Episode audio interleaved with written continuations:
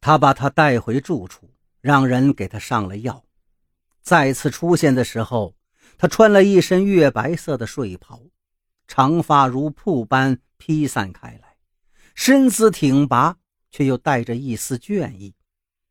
他坐到一旁的榻上，斜斜地向后靠近靠枕里，一只胳膊撑着榻上的矮基，双膝随意地张着，宽大的睡袍罩下来。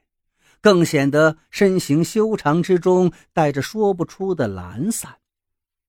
只是那隐在面具后的目光玩味地看着他。知道这是哪里吗？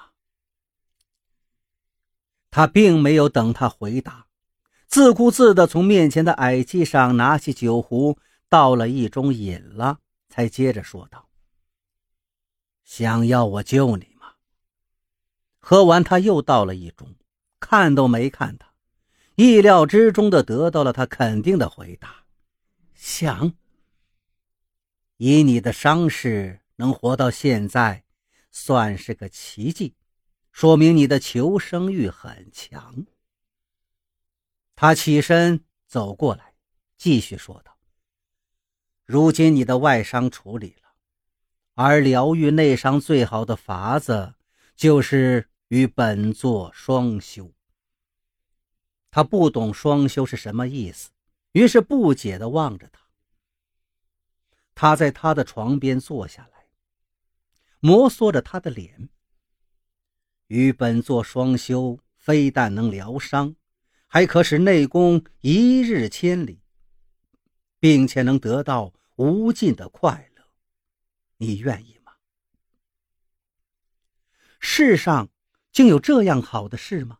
他自然是愿意的，想都没想，点了点头。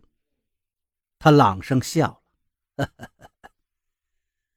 我本打算不再收徒了，今夜因缘际会，便收了你做我的关门弟子吧。”说完，他的手从他的脸上滑下，穿过上完药之后给他换上的宽大睡袍，直至他的双腿之间。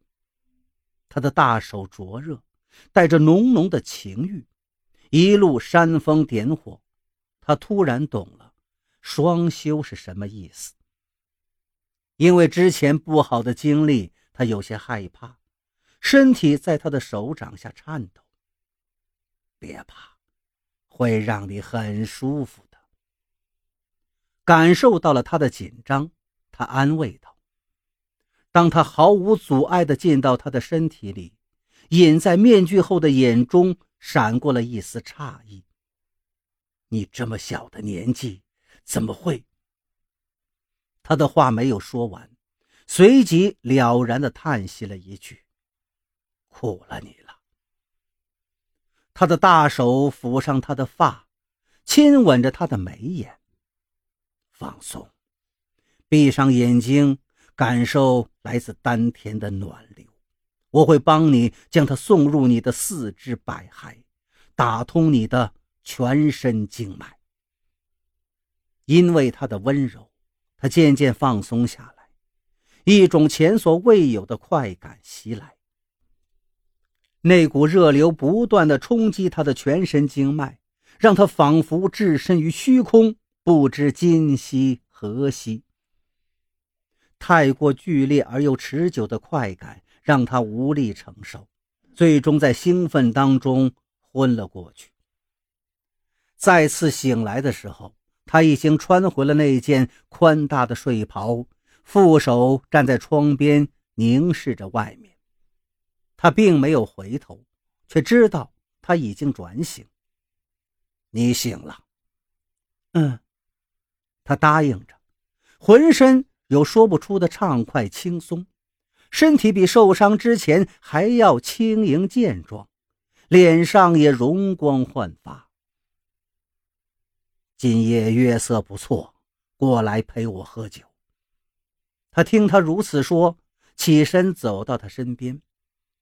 他回神看了他一眼，把酒壶递给他，赞赏道：“恢复的不错。”他接过酒壶。有些为难，我不会喝酒，能喝就多喝点不能喝就少喝点不会是个什么概念呢？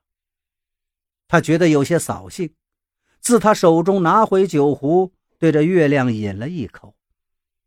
花间一壶酒，独酌无相亲。看他这样，他觉得自己好像做错事了一般，愧疚难当。拿过他手里的酒壶，也饮了一口。那酒就像一把烧刀子，辣得他的喉咙涩涩的疼，眼睛也忍不住眯了起来。他却朗声大笑起来。他一度以为他很爱笑，可他的眉眼一直隐在面具后面，看不清那笑意有多深。你叫什么名字？招娣，他的嘴角扬起一抹不屑的笑。气了吧？以后你就叫十一娘，是我合欢宗第十一罗刹。合欢宗在这世上恐怕不知道的人已经不多了，嗜杀屠戮，恶贯满盈。时而有孩童夜间哭闹，大人们总会吓唬他：“再哭，小心被合欢宗的恶鬼听到，抓去煮了。”他惊诧地望着他，喃喃地问道：“你是？”合欢宗宗主赫连不归，血魂昭昭，姊妹不归。他怎么也没想到，那个臭名昭著的恶魔。眼前这个霁月清风的男子，怎么能把他们两个联系在一起呀？没有理会他眼中复杂的神色，他兀自说着：“罗刹，此云恶鬼也，食人血肉，或飞空，或地形，皆极可畏。”他顿了一下，抬手替他揽了一下鬓边的发。从此以后。你便是这世上食人血肉、飞天遁地的恶鬼，外面的魑魅魍魉，但凡有看不惯的，尽可食之。他听了这些话，突然兴奋起来，眸子中闪闪发亮。如若可以，他第一个想杀的就是那该死的地主老财一家，然后是他的养父母。臭名昭著又怎样？世人愚蠢贪婪，深陷欲念的泥沼，无法自拔。他便来超度他们。这么想着，他咯咯地笑出了声，声音悦耳动听。见他如此，他反而轻叹了：“你倒是真的适合合欢宗。”说罢，将他拥在怀中。以后想做什么便去做。本座会护着你。